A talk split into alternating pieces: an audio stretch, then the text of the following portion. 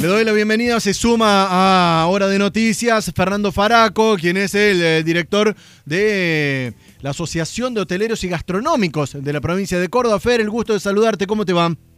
Hola, Zona, ¿cómo estás? Buen día. Me imagino que hoy respiran un poquito más aliviado, digo que la soga los sigue apretando, pero un poquito menos porque vuelven a abrir los, los bares y restaurantes, ¿no?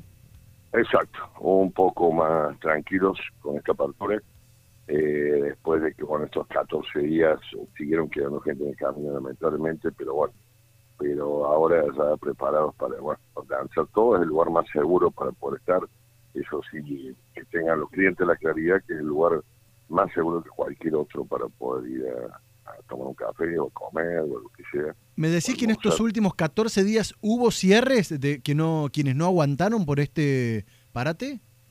Sí, pues ya venimos de cinco meses, eh, sí, casi cuatro meses cerrados, después con una apertura con un tope de 44% en, en los locales y después el cierre, la baja de la extensión horaria, digamos, la baja a las 20, que cierra la noche lamentablemente, y después eh, el cierre total 14 días, o sea, han sido como, como eh, muchos ítems que hicieron que bueno que muchos queden en el camino, sí, han quedado en el camino. Nosotros tenemos relevado aproximadamente un 45% que ha quedado en el camino una durísima realidad. Pero, a ver, vamos a pararnos un poquito quizás en el vaso medio lleno. Hoy reabren la expectativa, ¿cómo, ¿cómo viene con este tema? A ver, de que al mismo tiempo estamos atravesando el pico de contagios y que al mismo tiempo vuelven a abrir. Y ya no es hasta las 20, sino hasta las 23, los que abren un poquito más el abanico de posibilidades. Exacto, abre el abanico de la noche, que para muchos lugares es importantísimo de noche, y bueno, y abre el abanico de los restaurantes de la noche, que, que es lo que necesitábamos eh, lo bueno acá es que sí, es un pico, es un momento de pico alto, muy alto, pero lo bueno entiende que se entiende que es el lugar más seguro para estar, porque maneja un protocolo y ese protocolo es, cumplido, lo van a cumplir, lo van a seguir cumpliendo en tabla, porque es necesario cuidar al cliente y es necesario que no haya contagios dentro de un local gastronómico, como no ha habido hasta ahora, porque no ha habido principalmente contagios en locales gastronómicos. Para repasar un poquito de números, Fer, ¿cuánta gente hay eh, involucrada en la industria gastronómica de Córdoba? Oh, eh, bueno, hay en la ciudad de Córdoba aproximadamente, te hablo de ciudad, 1.500 locales gastronómicos. Y eso emplea una masa importantísima de, empleados y de familias. Muchos de esos han quedado en el camino, como te decía.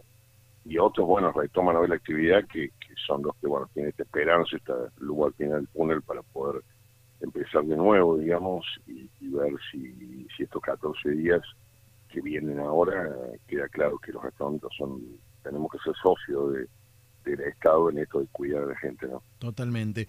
Me, me poso en, en, la otra cuestión, en la otra pata de la cual trabaja la asociación, porque es gastronómica y hotelera.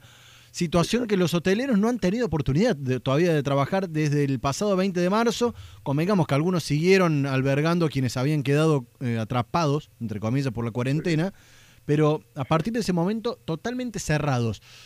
¿Hay alguna expectativa? ¿Se sabe cuándo podrán trabajar ahora que han vuelto algún, algún poco de vuelos? ¿Volverán los colectivos? ¿Se sabe algo con respecto a los hoteles?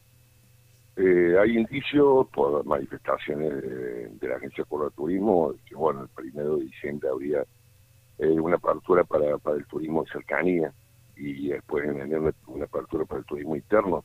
Ojalá sea así, los vuelos sean, sí, algunos se han, se han restablecido, pero el problema que tenemos acá es el Palomar que está cerrado y que tiene los vuelos eh, low cost, que son los vuelos más baratos y que hacen la posibilidad de que la gente pueda venir eh, con una erogación mucho menor que un vuelo común, ¿no?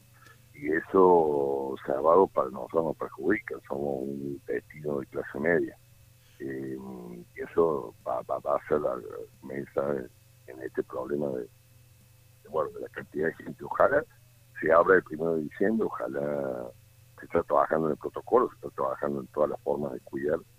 Van a ser, insisto, los lugares más cuidados y más seguros pero bueno, el tema es ver eh, cómo la actividad va a resistir tanto tiempo, ¿no? Ocho meses está realmente lamentable y una desesperación muy grande. Suponiendo eh, la posibilidad de que sea solo turismo interno, o sea, dentro de la provincia, Córdoba para los cordobeses, ¿puede resistir, puede aguantar un hotel trabajando a ese ritmo?